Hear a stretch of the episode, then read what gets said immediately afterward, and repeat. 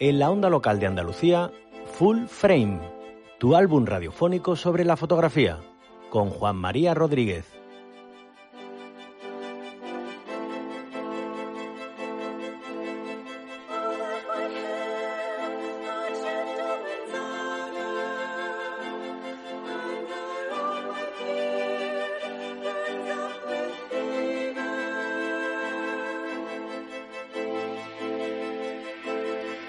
Imágenes al oído, una hora de radio en torno a la fotografía y sus conexiones con las artes, fotografía en formato completo, nueva temporada de Full Frame,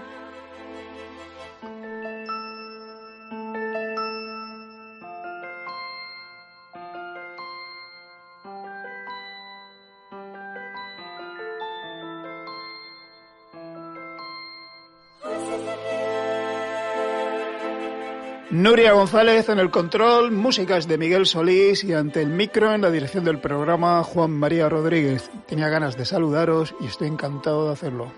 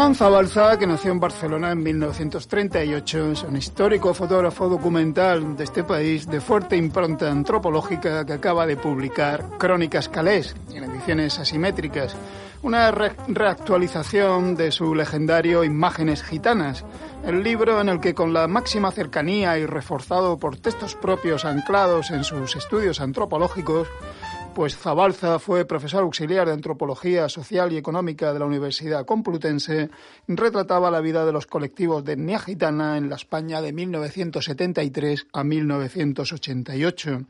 Más de 25 años después de la publicación de aquel trabajo en 1995 sobre esa fecha, Zabalza lo revisa ahora críticamente y en el un libro histórico que publicó hacia el año 95, así con su trabajo sobre la, la, la vida, las etnias gitanas que estuvo realizando, sobre todo en poblados de Madrid, en torno hacia los años 73 a 1988, finales de los principios de los 90. Ramón, hola. Hola. Disculpa, Ramón. Buenas tardes. Buenas tardes. Hemos tenido este problema técnico, ya estamos repuestos, te digo estupendamente. Eh, Ramón, vamos a ver, ¿por qué volver ahora a este trabajo 25 años después?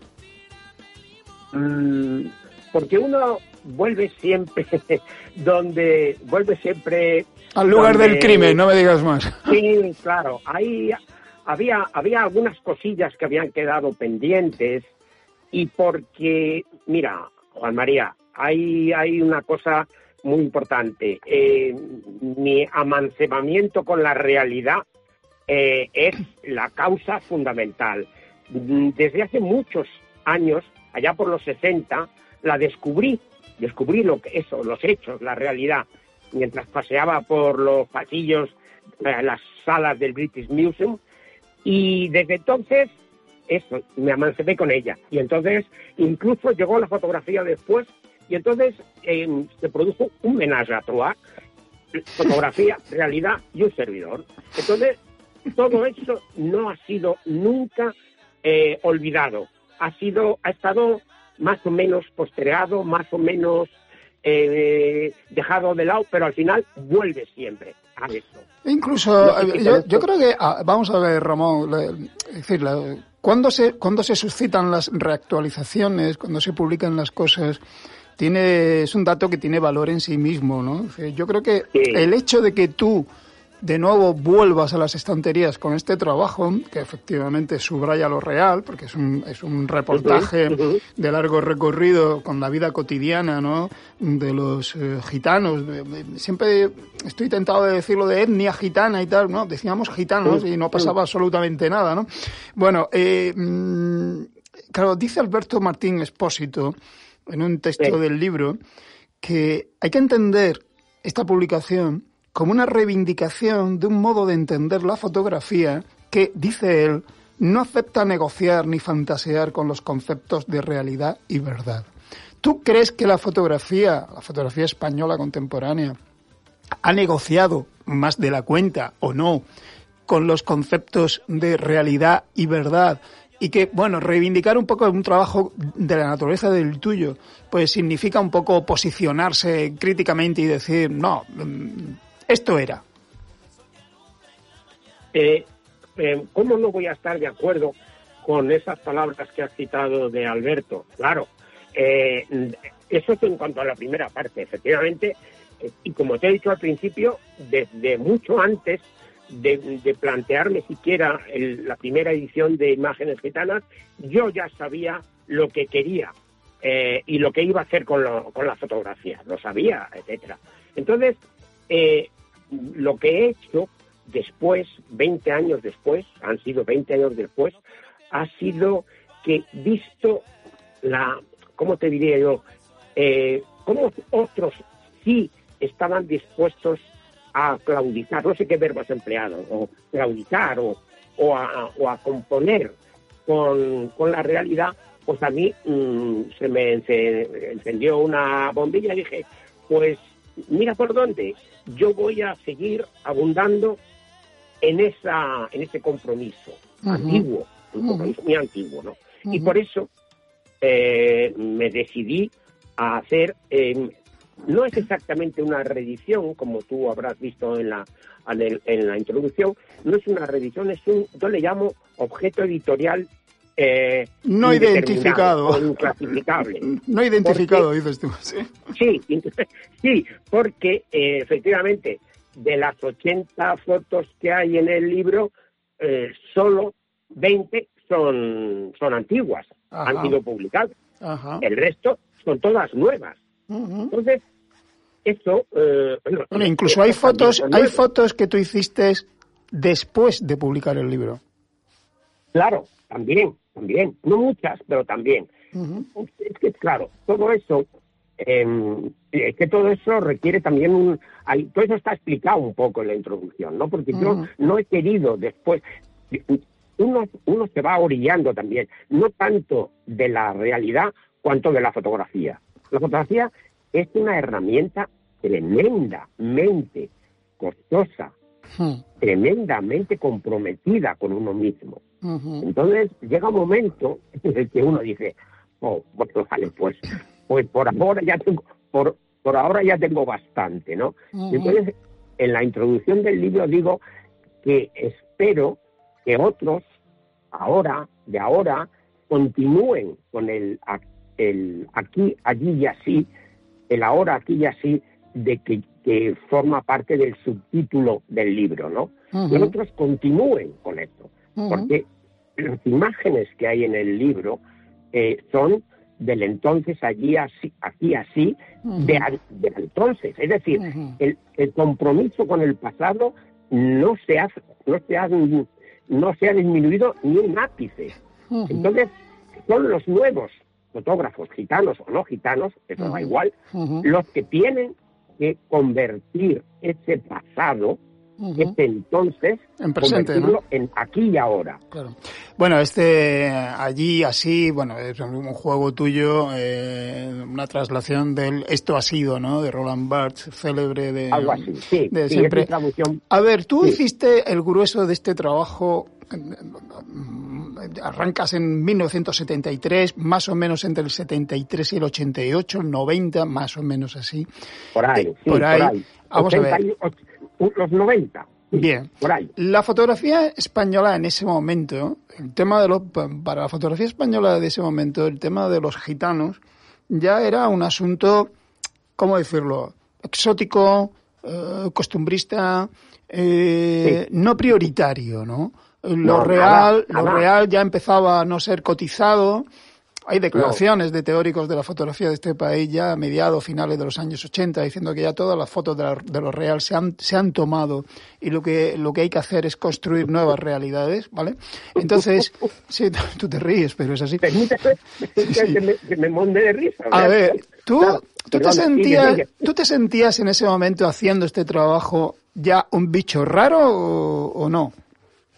Era María, es inevitable sentirte bicho raro. Pero no, no, no por estas declaraciones, sino porque en el ambiente, o sea, no solamente, no es solo puntual por, por mi trabajo, porque yo estaba haciendo otros trabajos de fotografía también, digamos, documental. Por ejemplo, mi libro de Bostaurus, que por cierto mm, que se ha publicado, se publicó después de Imágenes Gitanas, pues le, le ocurría exactamente lo mismo. Era, era absolutamente, eh, pues, eh, pues, como de marciano, ¿verdad? Y ese, hombre, lo que pasa es que uno a uno eso no le importa nada. Uno dice, bueno, pues ya sé que soy, ya sé que soy raro, pero, pero bueno, pues yo a lo mío, ¿no? Yo a lo Pero mío, tienes, mío. tienes, Ramón, tienes, en fin, dicho cariñosamente, tienes una gran capacidad de tocapelotas, en el sentido de que Sí. cuando, te, cuando haces lo de los gitanos, como que ya eso está como, está pasado, ¿no? Como que llegas tarde, ¿no? Pero cuando haces el tema de los toros, ¿no? Eh, Bueno. efectivamente también parece como una reivindicación, ¿no? Una reivindicación de la cultura visual, el mundo taurino, en un momento en el que lo que mola realmente es decir que el mundo taurino es un desastre, que tenemos que salir de ese, de, que claro, que agoniza y que lo que tenemos que que salir es de esa barbarie. Eh, Claro. Cosa que yo te diré personalmente, en parte algo lo comparto, ¿vale? Eh, pero claro, tú vas a la contra. Tienes una gran capacidad Claro. de, de ir a la contra, Ramón. Sí, eso tú lo has hecho, sí. Pero yo te juro que nunca he hecho, nunca he hecho bandera de eso. No, simplemente, uno, mira, Juan María, uno tiene ya bastante trabajo con hacer, con llevar a cabo lo que se propone con unas fuerzas limitadas y con un dinero aún más limitado. Entonces, uno no está para tonterías, para, mm, para polémicas, ni para rollos de esos. Uno simplemente nota que es que está siendo ignorado. Simplemente uno lo nota porque no porque no, no le hacen ni puñetero caso. ¿Y te has sentido así? ¿Te sientes así? ¿Te sientes ignorado? En este momento, hombre, en este momento yo es que tam- yo es que también he abandonado la liza. Yo Ujú. también en este momento yo nunca he sido así como como exhibicionista de, de mí mismo. Yo yo si si mi trabajo gustaba me lo tenían que venir a decir. Sí, Ujú. me, me y me, lo, lo poco o lo mucho que eso haya sido han sido porque me han venido a buscar. Pero es que eso de ir de ir vendiéndose, te juro que, que me, me da urticaria. No, no, no lo puedo soportar. ya, ya, ya. Entonces, Oye, vamos a ver, tú, bueno. fuiste, tú fuiste profesor de antropología social y económica de la Universidad Complutense unos años. ¿Tú llegas al mundo gitano impulsado por la antropología o impulsado por la fotografía? ¿Qué es la prioridad en ti cuando, cuando te metes, cuando empiezas a circular por los poblados eh, gitanos de Madrid, sobre todo poblados, bueno, de algún otro sitio, ¿no? Pero sobre todo sí, poblados por, Mérida, por- Mérida es el origen. Mérida, correcto. Mérida es, Mérida es el origen. sí. Ajá. Pues, ¿Qué, no, qué te es- lleva es la allí? antropología. ¿Qué te lleva Es la allí? La curiosidad, la antropología, ¿no? O sea, y el, sí, tema sí, sí. formal de la fotografía es secundario para ti, es decir, lo que manda Viene es... luego. Eh, vamos a ver, en- en- como, te, como he dicho al principio, hay un hay un compromiso, eso que yo le llamo amancebamiento, porque es tan intenso que es que uno ya "No, puedo vivir sin eso, es que, es que yo soy eso, ¿no? Entonces, hay un momento en el que mm, poco a poco aparece, o aparece un refuerzo para mantener la, la intensidad y la atención de tu trabajo. Y ese trabajo y ese refuerzo es la fotografía. Viene después, y es muy curioso, viene después y al poco, y a los años, a los pocos años, termina desbancando la primera línea que había ocupado la antropología. ¿Por qué? Porque la antropología es aún más dura de llevar adelante que la fotografía. aún, no estoy seguro, pero, pero es también durísima. En lo que se llama trabajo de campo de antropología es tremendo. Es tremendo, ¿no? Tremendo. Yo hice durante algunos meses, tengo una carpeta hasta arriba de, anotaciones mías, pero a medida que vas metiendo, que te vas metiendo, vas descubriendo, bueno, que tu nivel, tus niveles de ignorancia son muchísimo más extensos que lo poquitín que has conseguido juntar después de, meses de, de, trabajo, ¿no? me pasó con, el, con la lengua, me pasó con la lengua. Yo estaba fascinado con el con el calor. Eh, y yo les sacaba cuando estaba con ellos y veía que ellos tampoco sabían mucho, pero poco a poco te das cuenta de que, bueno, de que solo la lengua ya representaría una especialidad por sí misma, un trabajo por sí mismo de años. Claro, claro. Eh, Ramón, mira, en, en, la línea de antropología de las publicaciones del Consejo Superior de Investigaciones Científicas, solo conozco dos libros publicados por ellos. ¿Por qué la fotografía española ha desdeñado esta conexión con la antropología, la sociología, las ciencias sociales? ¿no? ¿Por qué la fotografía española no ha profundizado en el vínculo con ellas? ¿Por qué la fotografía española no ha considerado importante hacer trabajos fotográficos que pongan en pie también eh, estudios sociales? Eh, bueno, vamos a ver. En primer lugar, en primer lugar, eh, hay un... Uh, es que es una, esa es una pregunta que, merece por lo menos tres o cuatro respuestas individuales. Primero, porque la fotografía, en la fotografía española, está muy, eh, es muy, ¿cómo te diría yo? Nunca ha brillado a la altura que hubiera podido hacerlo por algunas individualidades, grandes individualidades que ha tenido. Eso, y, esa, esa falta de... La fotografía española llega tarde al reparto de libertades del, del régimen cuartelario del franquismo, de, cuando, cuando llega la, la, liberación, llega tarde al reparto de libertades. Entonces, pues, pues no se sabe, pues porque no, no lo sé. Toda mi vida me he preguntado por qué la fotografía española no ha, no, no ha tirado más para arriba. Pues, pues, eh, no lo sé. Pues, pues porque quizás sea un sí, un sino, no. Sé, ya sea, no sé. En ese momento, en ese momento eh, todavía hay un grupo de fotógrafos documentales españoles que están trabajando temas sociales de campo, de, primera mano. Cristina García Rodero, Cristóbal Lara, Fernando Herráez, Coldo Chamorro, Ramón Zabalza. A estos cinco, por cierto, eh, Alejandro Castellote os puso un nombre, os consideró un grupo y os llamó los cinco jinetes del apocalipsis. ¿Eso a ti a qué te suena hoy? Bueno, no, yo la verdad es que eso fue flor de un día. Yo creo que eso fue flor de un día. Que bueno, pues quedó, quedó simpático en aquel momento, pero yo en este momento no responde, no responde a nada. Cada uno de los de estos nombres que ha citado ha tirado por un lado, ha tirado por su lado con resultados con resultados por cada, cada cual los, los suyos, ¿no? Y yo creo que en este momento lo único que... Eso no fue un grupo, Ramón. No, no, nos conocíamos todos, por supuesto, como no, claro, y, hemos viajado juntos, por supuesto, eh, por supuesto. Pero, y hemos compartido, incluso con algunos, yo he compartido sesiones de fotografía de sus, de sus ver, sus negativos, ellos ver los míos, criticarnos. En, eso enriquece mucho, ¿no? Eso enriquece mucho al que, al que tiene la suerte de tener enfrente un colega que, que hace lo mismo que tú, y que tiene otros ojos, eso enriquece mucho. Todo esto ha ocurrido entre, entre esos nombres que has citado. Lo que pasa es que, bueno, como te he dicho, bueno, pues llega un momento en el que se, cada cual tira por un lado, es lógico y normal, ¿no? Porque han sido 30 años, no eso no ocurre en tres, ocurre a lo largo de 30 años de, vicisitudes personales. Sobre ese grupo, sobre ese grupo siempre ha gravitado siempre se ha contado, ¿no? Se ha subrayado, dime tú hasta qué punto fue cierta o no la influencia de un fotógrafo que a su vez eh, es determinante también en el tratamiento visual de los gitanos, ¿no? Por su gran trabajo con ellos, ¿no? Que fue Kudelka, ¿no?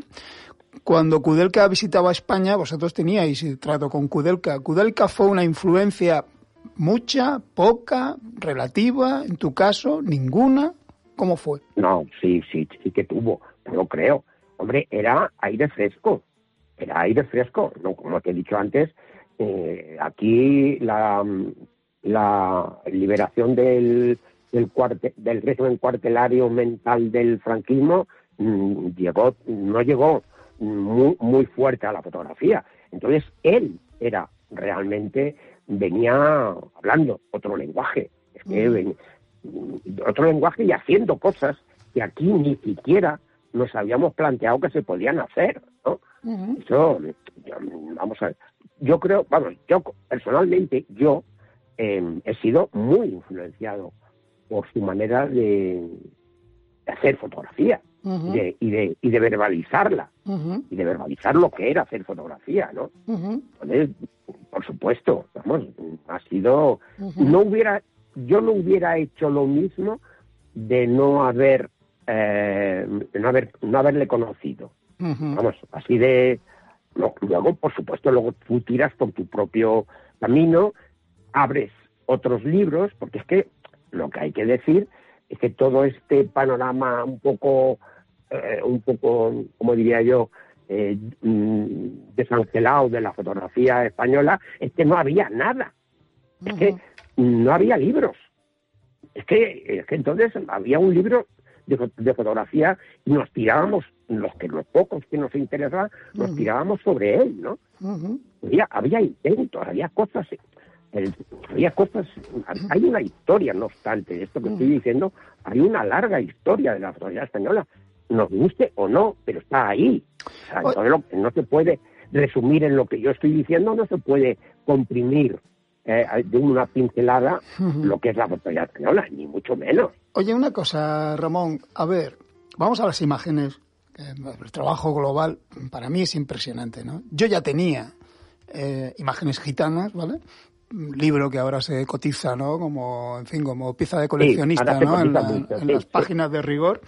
Eh, esta edición es cojonuda. y fíjate, solo se hicieron 1.125 ejemplares. ¿eh? 1.125 ejemplares. 1.125, me acuerdo. Y, y en este momento yo tengo dos en mi casa, tengo dos. Te quedan dos nada más, ¿no? a mí me quedan dos. Y, y, curioso, se vendió entero, poquito a poco. Nunca se reeditó. Eh, no, no, no, no, esta, Crónicas, sería esta reedición sin Sí, sí, bueno, muy aplazada, muy aplazada y diferente. Pero es curioso, es curioso lo que me señala, son aspectos que a mí me interesan mucho de la fotografía española, ¿no? Que es esta también indigencia editorial, ¿no? Esta, en fin, esta debilidad de sector, ¿no? Porque tú me hablas de mil ciento y pico ejemplares vendidos todos, pero a nadie se le ocurrió reeditarlo, ¿no? La España oculta de Cristina García Rodero nunca fue reeditada, ¿no? Es una cosa asombrosa, ¿no? Es una cosa asombrosa, ¿no? Oye, vamos a las imágenes, ¿no? A ver, de una parte, y aquí esto es, que claro, eres un pájaro raro, Ramón. De una parte, de una parte, ah, mm, este hombre, eh, Alberto, plantea que tu propuesta fue recibida en el ámbito de la creación fotográfica con ciertos arquetipos valorativos, ¿no? Que las calificaban como tus imágenes como humanistas, visualmente retóricas, estereotipadas, escasamente conceptuales, no suficientemente deconstructivas, porque eran reales.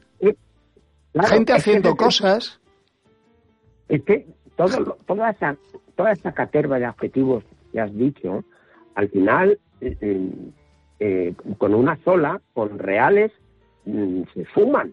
Claro, es que todo lo, todo lo que has dicho, que ya ni me acuerdo, pues, pues al final es que son, lo siento, mm, son reales, perdón, perdón, eh, buscan la realidad, eh, se, se, de, filia, aman la realidad. La fotografía y la realidad se aman, hay una, hay una filia ahí, que, que, que, la gente lo olvida. No digo que no se pueda hacer otras cosas con la fotografía, se pueden hacer otras muchas, además de reproducirla.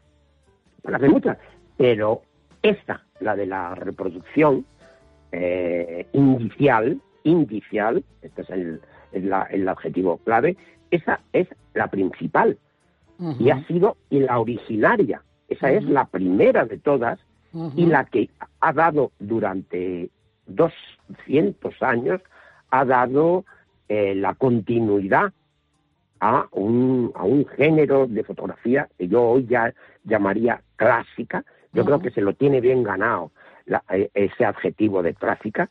Yo, yo, le da, yo le he dado muchas vueltas a qué nombre ponerle a esta fotografía que nadie, que en este momento está a punto de ser, mm, de ser cubierta la fotografía computacional. Yo he dado muchas vueltas a, a ver qué nombre se le ponía y, y al final me parece que es dignamente eh, receptora del de clásica. Es una fotografía clásica. Ya, pero fíjate, eh, fíjate lo que son las cosas, Ramón. Lo que, lo que parece que en ese momento, y yo, eh, bueno, medio me consta, ¿no? Perdón por los dos.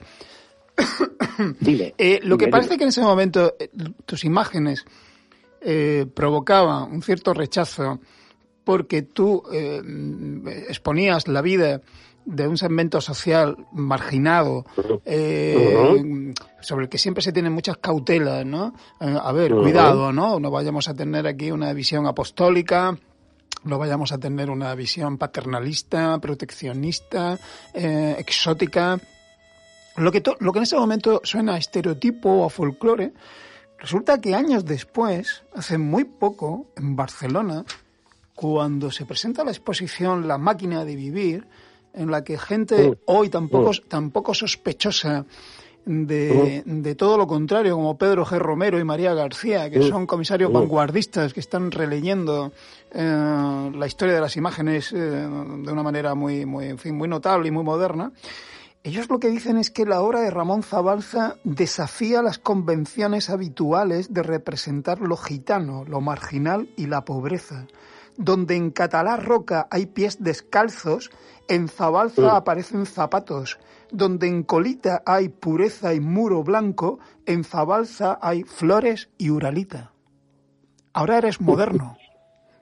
Fíjate, bueno, yo, eh, vamos a ver, efectivamente, yo he colaborado con, con Pedro G. Romero y María, yo colaboré en esa exposición magna, vamos, sin duda. no sé, me parece que había ocho o diez fotos mías y un, y un vídeo también tal. entonces, bueno, son las vueltas que da, las vueltas que da la vida, igual, no, las vueltas que da lo clásico.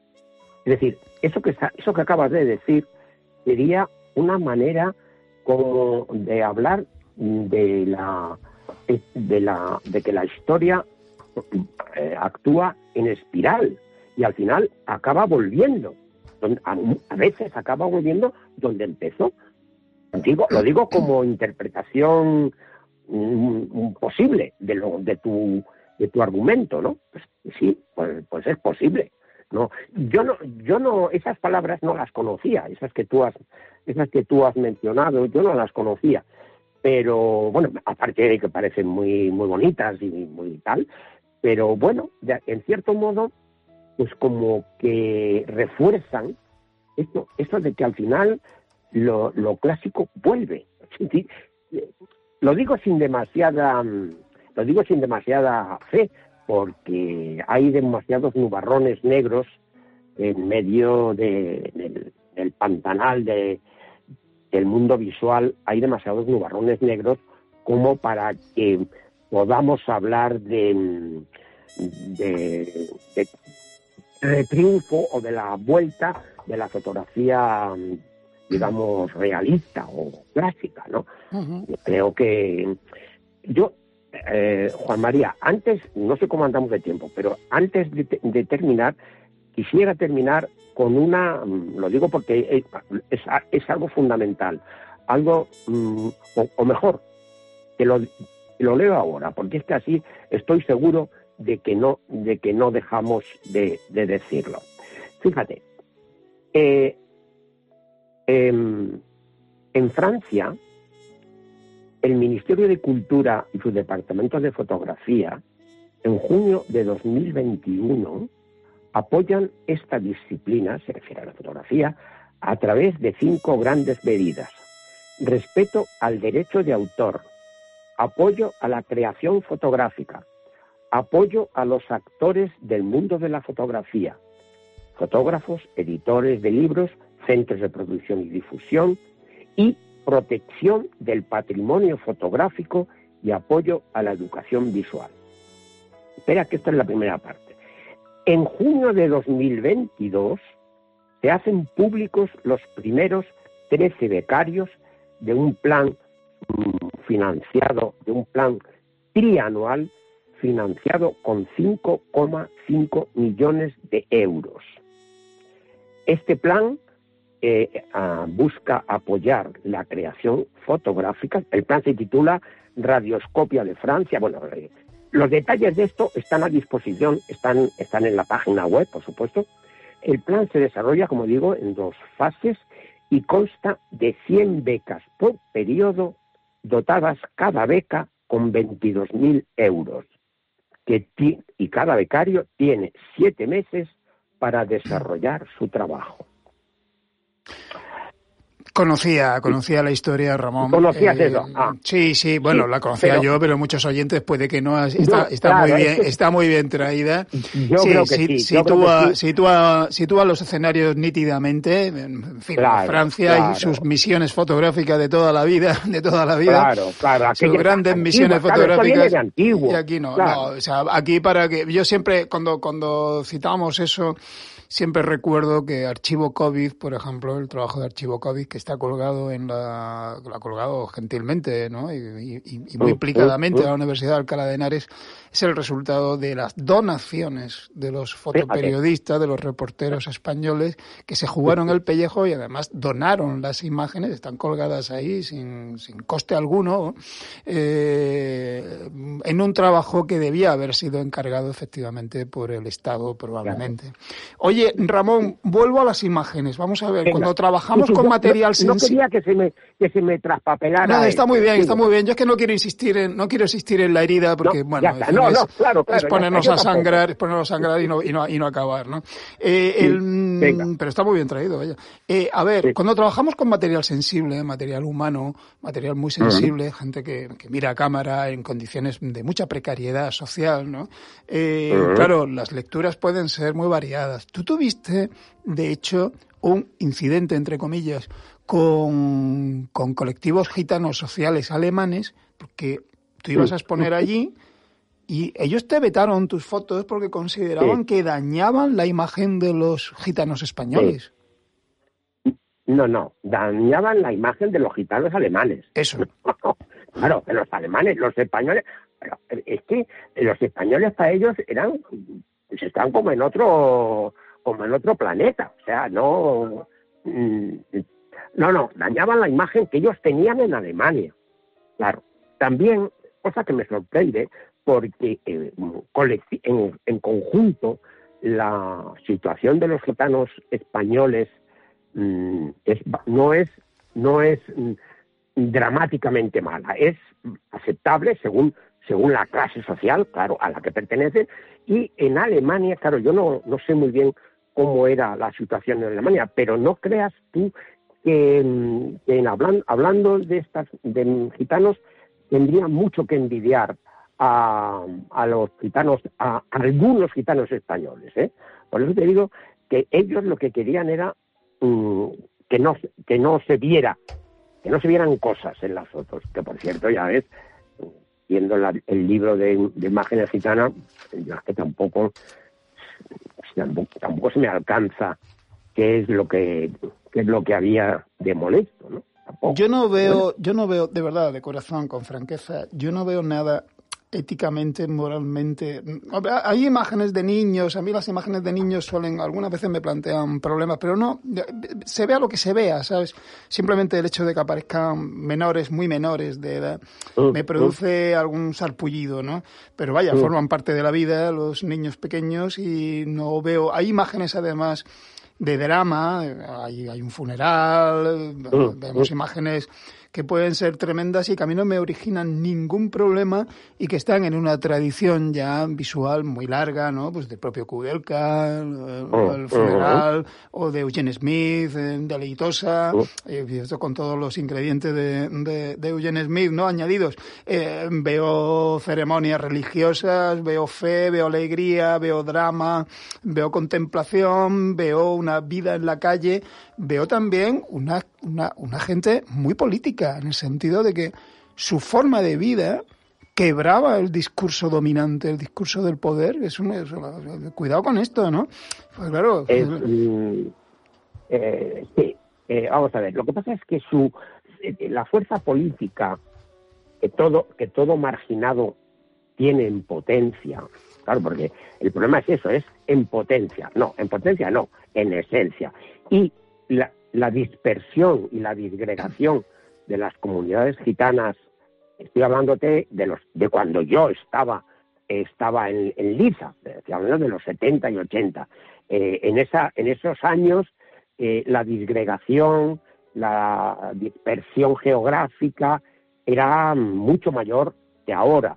Y entonces su fuerza política mm, era mm, mínima, porque no, porque bueno, pues no necesitaban un, como un altavoz, un altavoz que les em, que aupara su, su voz y que no tenían. Hoy ya las cosas no son no son así. Hoy ya tienen, hoy ya eh, sigue habiendo, o sea, sigue habiendo clases, sigue habiendo problemas de discriminación y de racismo, por supuesto, pero se, se enfocan de otra manera, ¿no? Ya, ya, ya no es, eh, ya no son todos de discriminación. Ahora son ya, pues, de unos más ricos y otros más pobres.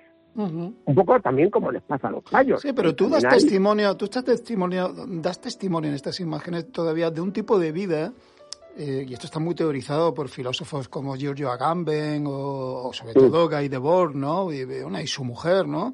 Eh, que usa, usa, Alice Debord, ¿no? Que usa ese nombre todavía cuando escribe sobre, sobre temas gitanos, ¿no? En fin, este, este, este valor de los, de los gitanos como un elemento disruptor de las culturas hegemónicas, ¿no? Porque están ahí, pero no forman parte de ellas, ¿no? La transforman, la enriquecen, la dislocan y la distorsionan, ¿no? De muchas maneras, ¿no? Sí, sí. Claro, claro, claro. Es que de eso también habla este libro. Eh, claro, todo eso. Lo que pasa es que, vamos a ver, yo, como, eh, como tú has, como ha quedado claro desde el principio, yo no soy antropólogo. Yo solo soy un, un fotógrafo eh, inquietamente interesado o profundamente interesado por la antropología y con, y con un, un, cierto sentimiento de solidaridad para todo aquel que, la está pasando, que lo está pasando mal, ¿no? Así es como Así es como me, considero yo, así es como me incluyo en este asunto. Y entonces, mm, mm, a ver, es que no sé, eh, es que me, he ido un poco, eh, a ver.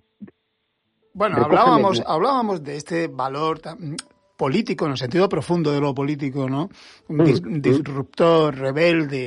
Es decir, de que tú has testimoniado una vida gitana todavía, pues en los extrarradios, con una negación de la arquitectura básica, una dignidad también de la pobreza, que también era muy festiva y que tenía que ver, que también era, hasta cierto punto, entre comillas, era electiva, ¿no? Es decir, era una forma de vida que se abrazaba porque por negación de una conducta social normal, eh, hegemónica, a la que ellos se enfrentaban con esta forma de vida que tú retratas en tus imágenes.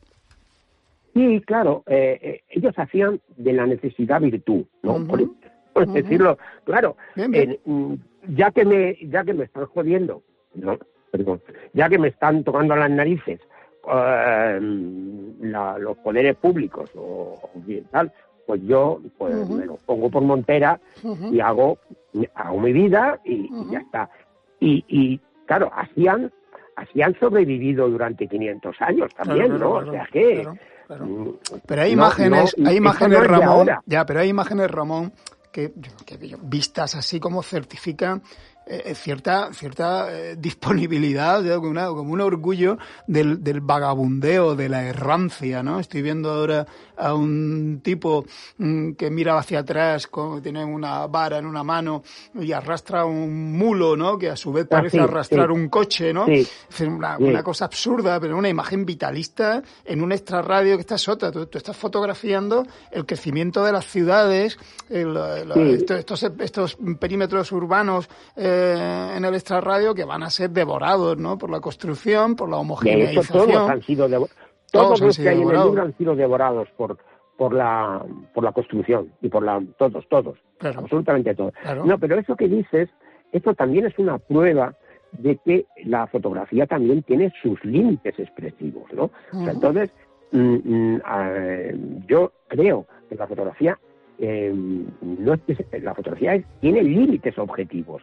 Y estos límites hay que em, cumplimentarlos pues, pues, con otros medios por ejemplo, el texto o el sonido. Iba a ir ahora eso. ah, vale. No, iba no, no, no, ya estamos en ello. Es decir, que tú, tú, tú eh, de hecho, has sumado más textos que en la, que en la edición original, creo, ¿no? En la primera edición, ¿no?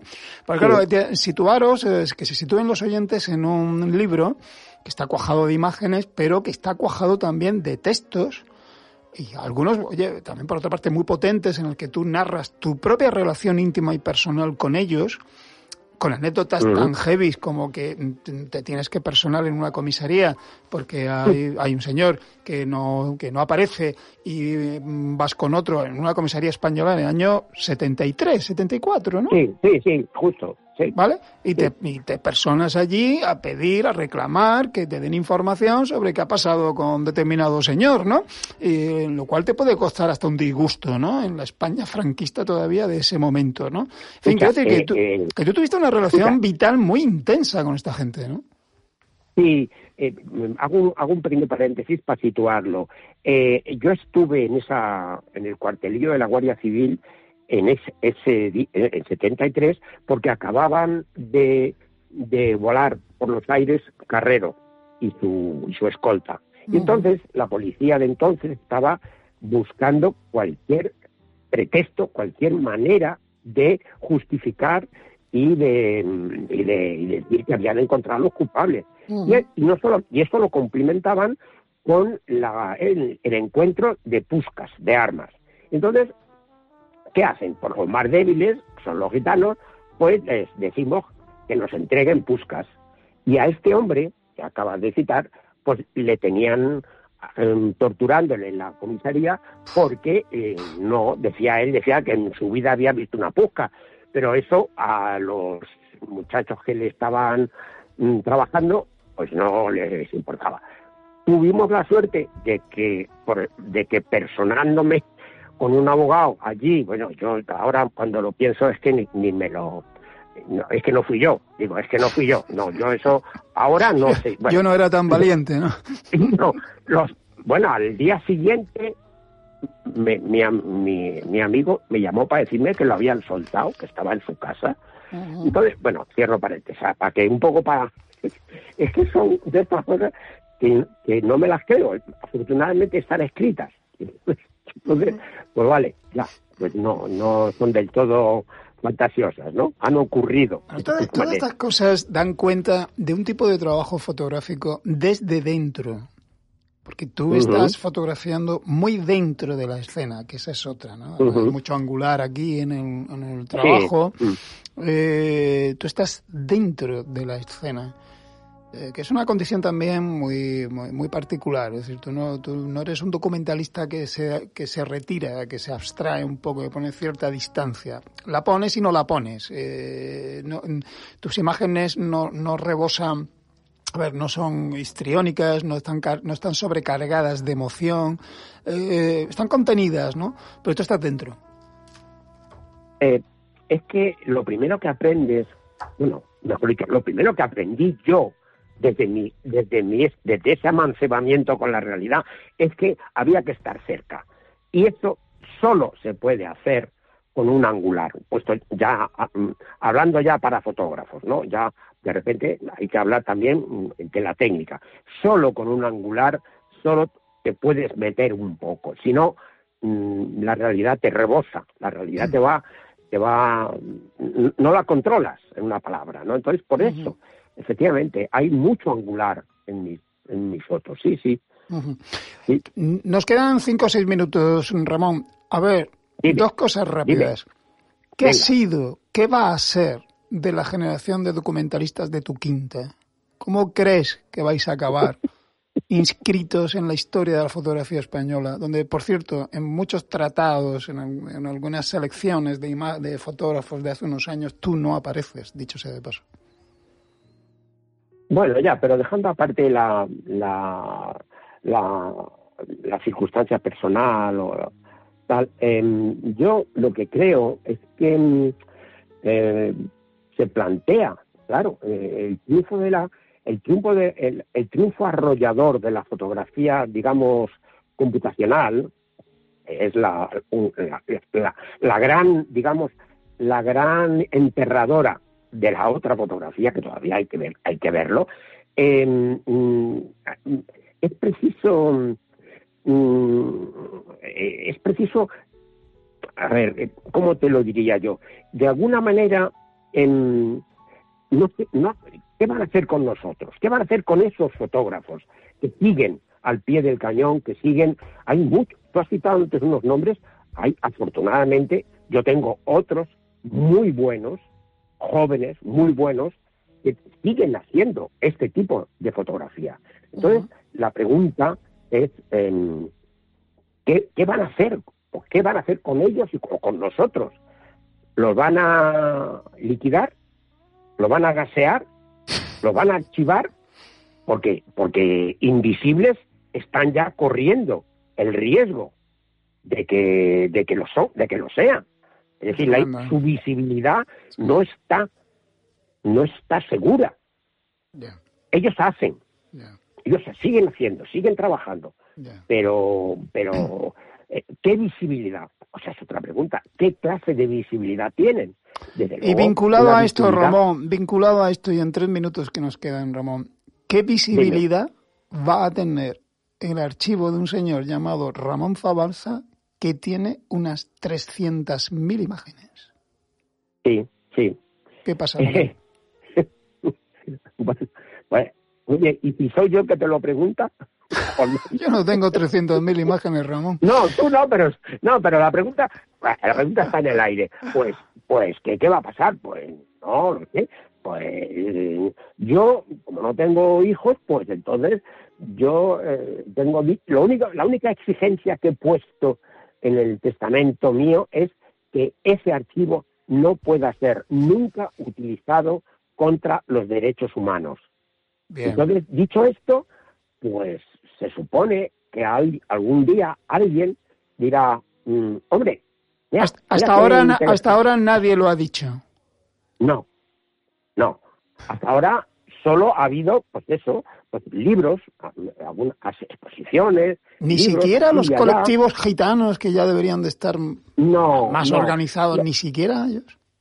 No, los colectivos gitanos no tienen, no tienen mucho dinero y tienen, yo creo que tienen prioridades, eh, su prioridad son ellos, y, yo lo entiendo, su prioridad son ellos mismos, es salir de la o, de, la de la marginalidad, los que lo están, o de la desigualdad, que son la mayoría. Entonces yo creo que tienen otra tienen otra óptica de la realidad. Entonces, eso no quita para que miren con simpatía mm, el, mi trabajo. Eso no, no, se discute. Pero, pero yo, yo no me he dirigido, no he pensado nunca en este, en, este terreno nunca he pensado en que... Pues tienes 83, 84 años, ¿sabes? Es hora de ponerte a pensarlo, ¿eh? ya, sí, bueno, o no, o sí. Mira, ahora estoy preparando el otro libro. Entonces, mira, tú lo sabes, cuando estás trabajando a fondo en un, en, un, en una nueva, en un nuevo libro, en las otras cosas esas que son importantes, pues te parecen, dice, bueno, pues que ya se resolverán o, o ya la resolverá otro. Exactamente, ya la resolverá otro, porque efectivamente, otro. claro, porque efectivamente, claro, a un fotógrafo se le pide que tome imágenes, no se le pide que, haga, no se le pide que haga, que, que deje escrita su posteridad. Ramón Zabalza, muchísimas gracias por tu trabajo. Crónicas Calés, esto ocurrió entonces, allí, y ocurrió así ante la mirada de, Ramón Zabalza, una, mirada tan próxima que estaba dentro de la escena. Un gran abrazo, Ramón. Muchísimas gracias por tu trabajo. Otro, otro para ti. Muchas gracias. Saludos. Otros. Nos, oímos en siete días aquí de nuevo. Perdonad la, dificultad técnica del comienzo. Tuvimos un apagón, cosas que pasan. Y nos recuperamos enseguida. Saludos de Nuria González en el control, de Miguel Solís en las músicas y ante el micro en la dirección del programa de Juan María Rodríguez. Hasta luego.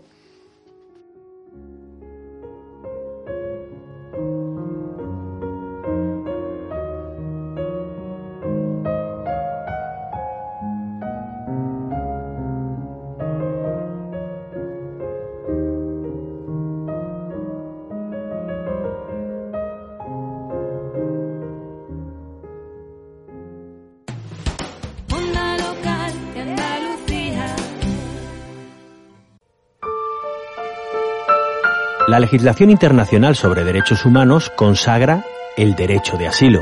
En su artículo 14, la Declaración Universal de Derechos Humanos reconoce este derecho básico y dice que en caso de persecución, toda persona tiene derecho a buscar asilo y a disfrutar de él en cualquier país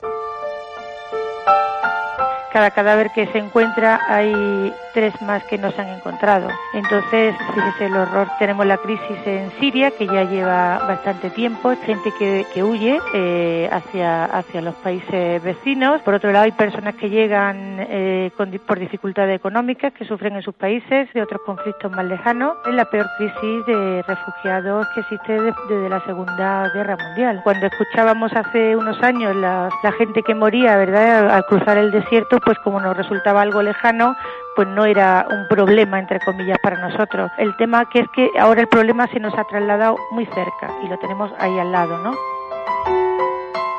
Pues son básicamente personas que llegan huyendo de conflictos bélicos y segundo, otras personas que están llegando, podemos decir migrantes económicos, pues son personas que están huyendo de la de, del hambre, de situaciones realmente de una penosidad tremenda, de situaciones sin futuro. Entonces, bueno, yo creo que, que a veces tenemos una memoria muy flaca, ¿no? Y en la Segunda Guerra Mundial, ¿cuánta gente se fue de Europa hacia América, hacia América Latina, hacia Norteamérica, o huyendo de la guerra, fueron acogidos y las situaciones se ocurren así. Pues cuando ocurren este tipo de situaciones, pues hay que tomar eh, medidas y hay que ser también comprensivo y solidario y no solamente mirar lo que nos está ocurriendo a nosotros mismos. Eh, la situación está en un momento que podemos poner todas las fronteras que queramos, podemos poner los impedimentos, pero las mafias van a seguir encontrando rutas y la gente que está desesperada va a seguir eh, intentando porque o lo intentan o mueren. Entonces esa la solución está clara, ¿no? El intentarlo. María Jesús Herrera, jefa de misión de la Organización Internacional para las Migraciones. Derecho a salir del país, incluso del propio. Derecho a buscar y recibir asilo. Es un mensaje de la Onda Local de Andalucía. La prueba rápida del VIH. ¿Cómo saber si portamos el virus? Dado que se puede no tener ningún síntoma durante años, la única forma de saber si estamos infectados o infectadas es realizándonos la prueba del VIH. Esta prueba es confidencial y gratuita y no puede realizarse sin nuestro consentimiento informado. Si te interesa, puedes acudir a tu médica o médico de atención primaria en el centro de salud que te corresponda, donde te la realizarán con una simple extracción de sangre. También existen ONGs que realizan test rápidos fundamentalmente dirigidos a población en riesgo de exclusión social. Recuerda que deben pasar tres meses desde la práctica de riesgo, el llamado periodo ventana, para que los resultados sean completamente fiables. Más Visibles, un espacio de la onda local de Andalucía con la colaboración de la Consejería de Salud. Junta de Andalucía.